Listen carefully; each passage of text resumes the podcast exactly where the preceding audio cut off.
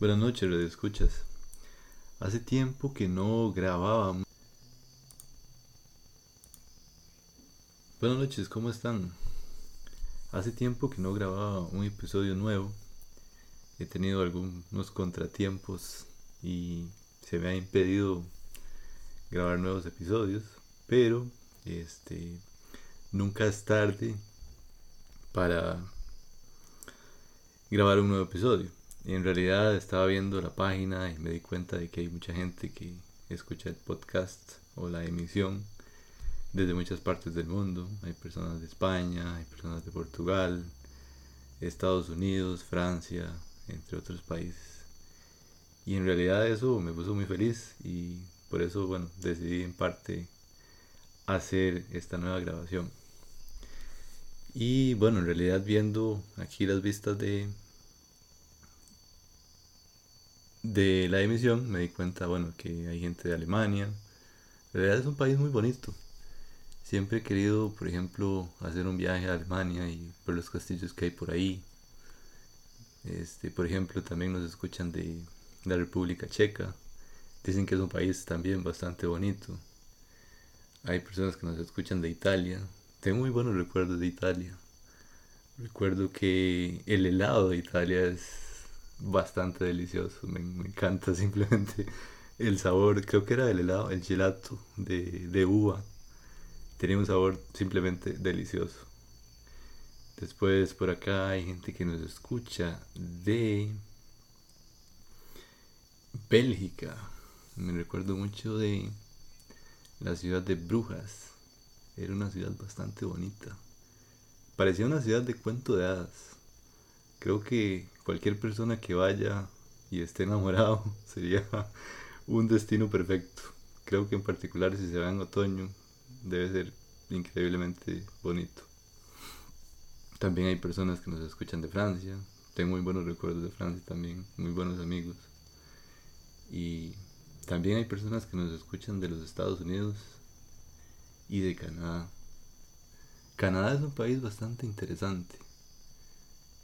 Este fue el país que fue al país al primero que visité. Y en realidad es un país bastante genial. La gente es súper amable. La gente es simplemente genial. Y recuerdo que en ese país por primera vez este practiqué el snowboarding. Creo que esa es una de las experiencias que toda persona debería hacer en su vida es realmente increíble. Yo creo que si la magia existe en la vida, el bajar haciendo snowboarding de una montaña es algo muy semejante a la magia. Yo recuerdo que estar montado en esa tabla y bajar una montaña mientras empezaba a caer nieve era simplemente como estar en otro mundo, era como decir, ok, esto nunca lo he vivido en mi vida, y es simplemente genial, era como... Era como estar en, en el pueblo de Santa Claus, en el pueblo de Papá Noel, y simplemente ver la nieve caer era genial, era una de las experiencias más gratas que yo he podido vivir. Y bueno, muchas gracias a todas las personas que nos escuchan. Hay personas de Brasil también. Se dice que la gente de Brasil es muy amable. En general creo que los latinos son bastante amables y bastante llevaderos. Pero bueno, eh, la idea de este podcast, de esta dimensión, siempre ha sido que las personas tengan una oportunidad para escuchar este, el español y que se puedan aprender palabras nuevas, se puedan aprender nuevas formas de decir lo mismo de una manera diferente, etcétera, etcétera. Pero a todos los escuchas, a todos los escuchas, este, muchas gracias. en realidad esta emisión quería hacerla para, bueno, primero darle las gracias y después para tocar una serie de puntos que me parecen muy interesantes de las lenguas. Y en particular hay dos frases que son bastante comunes en, en toda lengua que difieren en cierto grado de una lengua a la otra. Y aquí vamos a hacer mención a la lengua inglesa y a la lengua francesa. Entonces, en realidad seleccioné dos frases bastante básicas. Creo que todos deben conocerlas en español. Y la primera es ¿cómo está? que es una pregunta que generalmente se le hace a una persona para saber el estado de ánimo que, la persona tiene o simplemente es un saludo. Y la otra es por favor, que cuando se solicita algo a una persona, se suele decir por favor para ser amable y no pedirlo de una manera brusca o de una manera altanera. Altanera quiere decir que usted lo pide y no le importa la opinión de los otros. Simplemente lo pide y deben hacerlo para usted y ya. Entonces, quisiera que indagáramos en esas dos frases. La primera frase es ¿cómo está? Entonces, probablemente para cualquier persona hispanohablante, el decir cómo está es, es una de las frases más, pero más básicas y la respuesta es automática. Y usted es tan automática que usted va a dar un estado de ánimo. Usted va a decir estoy bien, estoy mal, estoy feliz, estoy triste, estoy loco, en muchos casos. Y está tan ligada a los genes de la persona que siempre va a ser esa la respuesta. Y uno realmente no piensa qué significa. Simplemente para esa pregunta hay una respuesta predefinida. Entonces uno puede decir estoy bien, estoy mal, estoy triste, tengo ganas de llorar, quiero ir al cine, esta mañana me levanté muy feliz, etcétera, etcétera.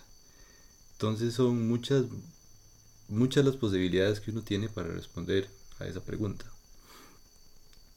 No obstante, por ejemplo, si uno tratara de hacer la relación de esa pregunta con el inglés, muy probablemente, o una de las traducciones que alguien podría hacer es What are you doing? Pero What are you doing no es exactamente lo mismo, porque cuando uno dice What are you doing, la transcripción o la traducción directa de eso es ¿qué está usted haciendo? Entonces, yo recuerdo que cuando aprendía inglés, este, y me preguntaban, What are you doing? Entonces, la mente en español pensaba, ok, yo tengo que decir qué estoy haciendo. Entonces uno decía como, I am working, porque estoy trabajando. O I am listening to the music.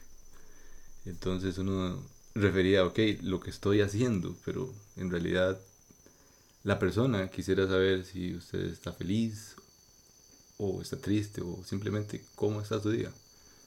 Entonces es un poco interesante cómo de una lengua a la otra la manera de preguntar lo mismo difiere un poco.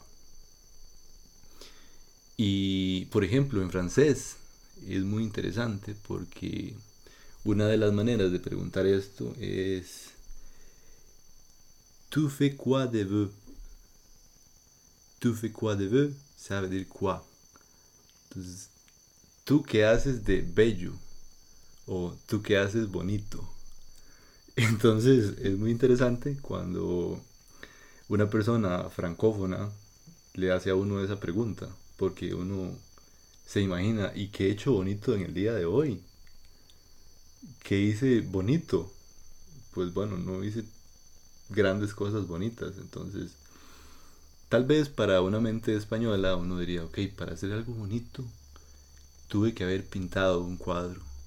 Tuve que haber pasado el pincel por un lienzo y haber hecho un dibujo genial o por ejemplo no sé si a alguien le gusta bailar entonces eh, hice una coreografía de danza etc.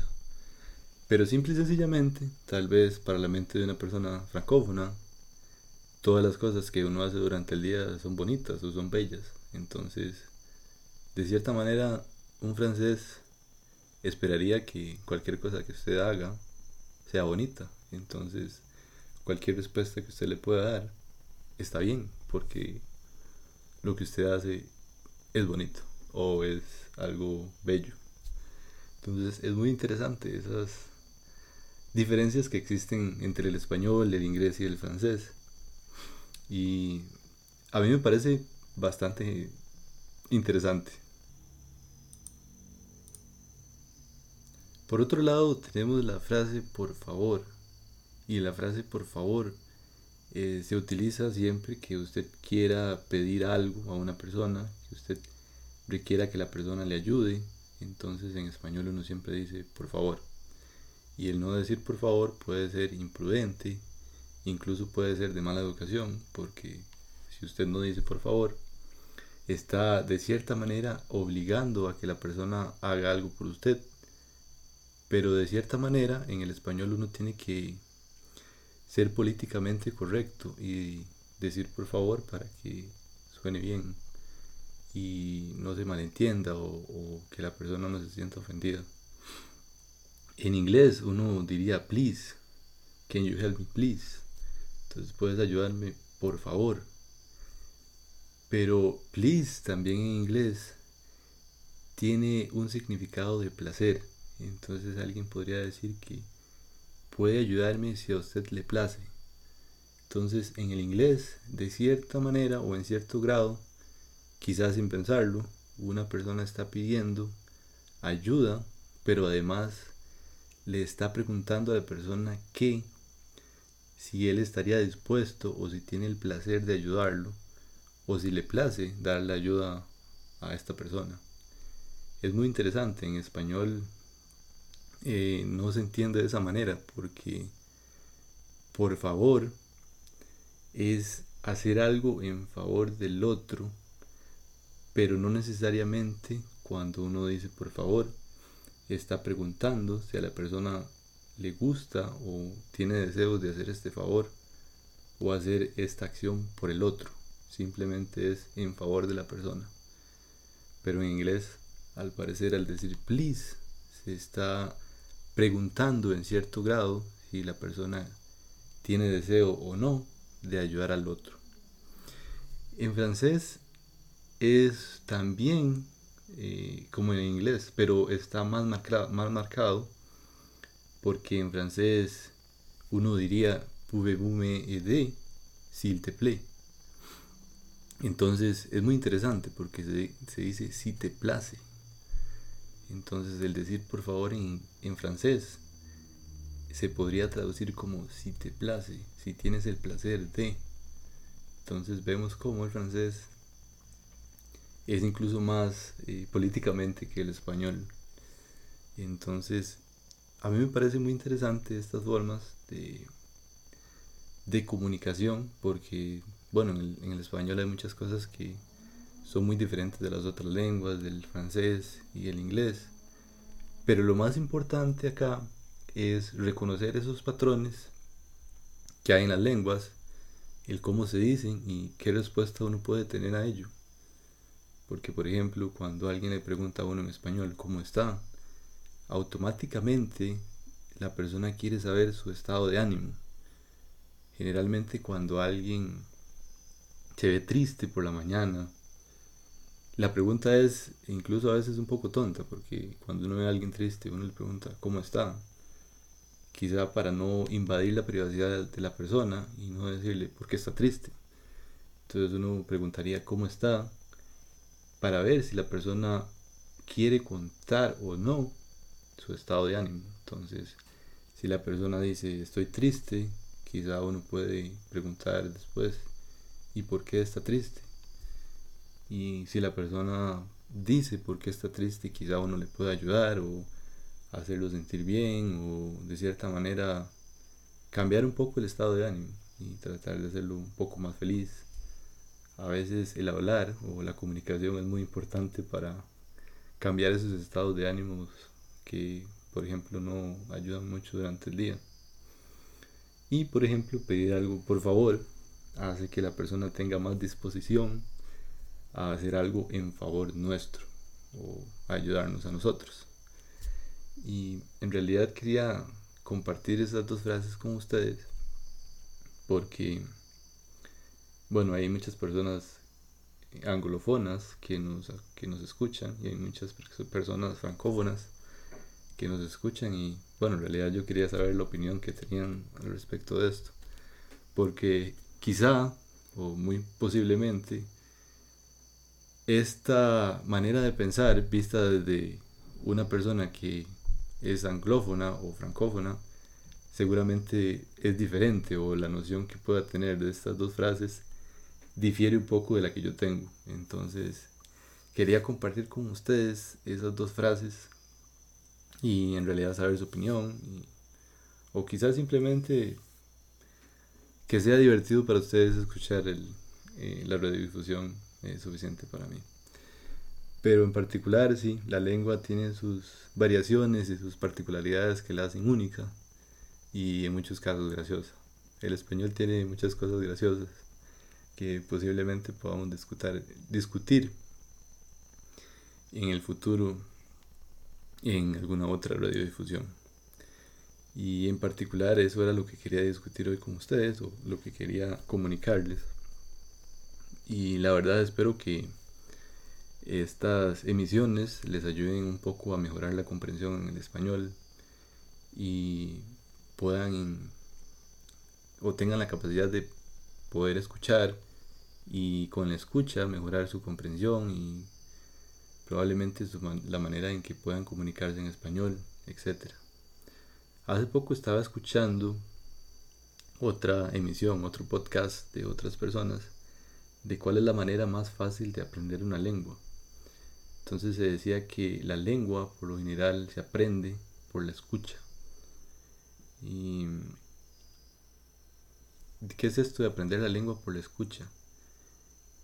Que la mayor parte del aprendizaje de la lengua se da cuando usted escucha a una persona. Entonces, de cierta manera, cuando usted escucha, el cerebro aprende ciertos patrones de respuesta o ciertos patrones de comportamiento entonces, por ejemplo, cuando alguien pregunta cómo está, su cerebro interpreta estoy feliz, estoy triste. Casi que son las respuestas más comunes que alguien puede dar. Estoy feliz, estoy triste. Y eso hace que la comunicación sea más fluida. Y en el momento en que su cabeza empieza a reconocer esos patrones, le es más fácil dar respuestas a las preguntas que otra persona le puede hacer. Y de cierta manera eso eleva su nivel de fluidez en la lengua. Probablemente no lo diga con acento, no sé, en este caso costarricense, o no lo diga con acento español de España, con acento mexicano, con acento argentino, pero la verdad es que eso no importa. Lo que realmente importa es que usted tenga la habilidad de comunicar lo que usted siente o de responder a la interrogante que le hizo el otro locutor. Y eso es lo que realmente importa. Hay mucha gente que le gusta tener el acento de cierta región, pero la verdad es que no importa el acento. Importa más el hecho de poder reconocer todos los acentos o bastantes acentos de la lengua española, porque, por ejemplo, si ustedes me escuchan a mí, eh, nosotros hablamos de manera de usted. Es muy extraño para nosotros decir tú. En Costa Rica no se dice tú, siempre se habla de usted ya sea con los amigos, con los papás, con el jefe, con la persona del supermercado, con cualquiera se habla de usted. Es muy extraño decir tú. Incluso cuando se habla con los amigos, en lugar de decir tú, se dice vos. Entonces es aún más extraño, o se parece un poco tal vez al español que se habla en Argentina. Ellos utilizan mucho el voceo. Entonces uno diría, por ejemplo, acá en Costa Rica, ¿y a vos cómo te va hoy? ¿Y a usted cómo le va hoy? Nunca decimos tú cómo estás. Es muy extraño para nosotros decir eso. Pero bueno, son particularidades de la lengua y de cada región. Entonces, son maneras de comunicación que uno tal vez tiene que aprender o tiene que indagar, escuchar muchas personas hablando, pero cuando uno logra entender esas diferencias, le es más fácil obtener fluidez, porque, por ejemplo, para una persona de Latinoamérica, es muy fácil con solo escuchar el acento de una persona decir, ah, él es de Venezuela, ah, él es de Argentina, ah, él es de México, él es de Panamá, él es de Cuba, o no sé, ella es de las Antillas o de cualquier otro país. Es muy fácil para nosotros reconocer ese ese acento o los acentos que hay en Latinoamérica. Inclusive en Costa Rica es muy gracioso. Inclusive en Costa Rica es bastante gracioso porque nosotros podemos reconocer el acento de ciertas regiones como Cartago o San Carlos. El que ha tenido la oportunidad de estar por acá seguramente ha visitado algunos, algunos de estos lugares. Quizá no ha notado el acento, pero para nosotros es muy fácil darnos cuenta de, del acento de estas personas. No todos tienen el mismo acento, pero en general es muy fácil reconocer ese patrón o la manera en que dicen las cosas. Entonces, por ejemplo, en la medida que alguien escuche diferentes acentos, le será más fácil entender la lengua española. Entonces, yo los quería dejar con esa idea, que en realidad es muy bueno escuchar y tratar de entender muy probablemente uno no entienda al 100% si no tiene un nivel de fluidez muy alto. Pero la verdad es que eso no es lo más importante. Lo más importante es tratar de entender el contexto general, la idea general. Y si uno no entendió por completo, siempre es bueno escuchar nuevamente lo mismo. En este caso, al ser una grabación es muy fácil. Quizá usted cuando vaya al trabajo cuando se dirija, no sé, a su casa o esté corriendo, haciendo deporte, puede escuchar este o otra emisión y pueda tratar de entender un poco más el español. Y la constancia hace que el cerebro interprete o capte más palabras cada vez que usted escucha y su comprensión mejora muchísimo. El punto 2 es que llega un punto donde por más que usted escuche, no va a entender ciertas palabras. Entonces es muy importante que tal vez usted tenga los subtítulos de lo que la persona dijo para tratar de entender la palabra. Porque muchas veces hay palabras que uno no conoce y tal vez entendió el contexto general, pero hay una palabra que realmente usted no conoce. Entonces es muy importante tratar de escuchar la grabación y tratar de leer la traducción en el mismo idioma. Y de esa manera muchas veces uno se da cuenta de que la palabra usted tal vez la conocía, pero la forma en que la persona la pronunció no era tan fácil de entender para usted.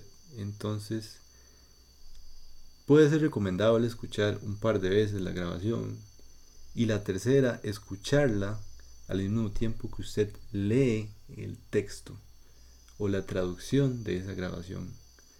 Haciendo esto, su nivel de la lengua va a incrementar muchísimo, a un grado tal que usted puede mantener una conversación muy buena con cualquier hispanohablante.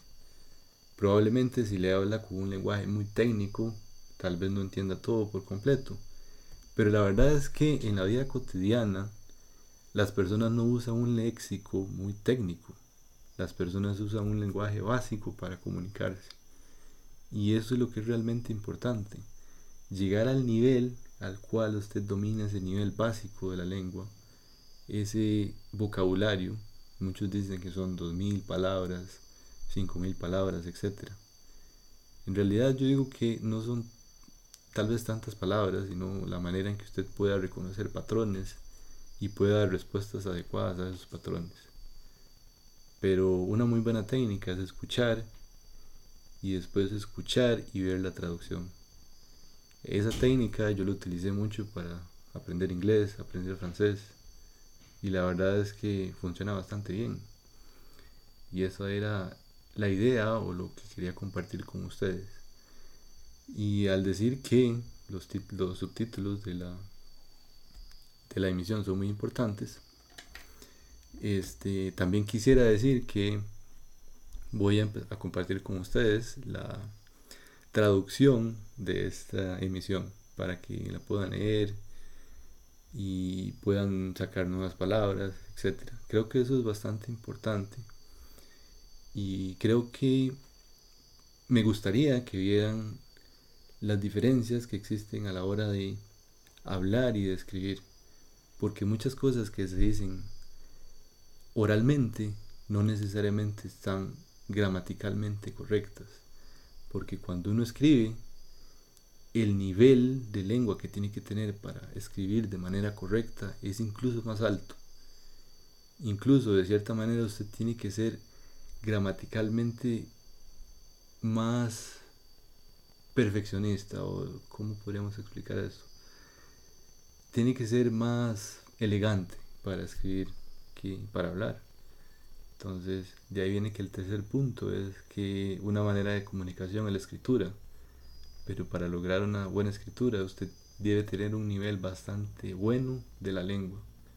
Porque a la hora que se escribe un texto, se escribe una carta, hay que tener un léxico o un vocabulario más grande para no repetir la misma palabra, para decir lo mismo de una manera diferente que en cierta sociedad suena de manera correcta, etcétera, etcétera. Pero la verdad es que mucha gente aprende un idioma para comunicarse y para comunicarse hablando, no para comunicarse escribiendo.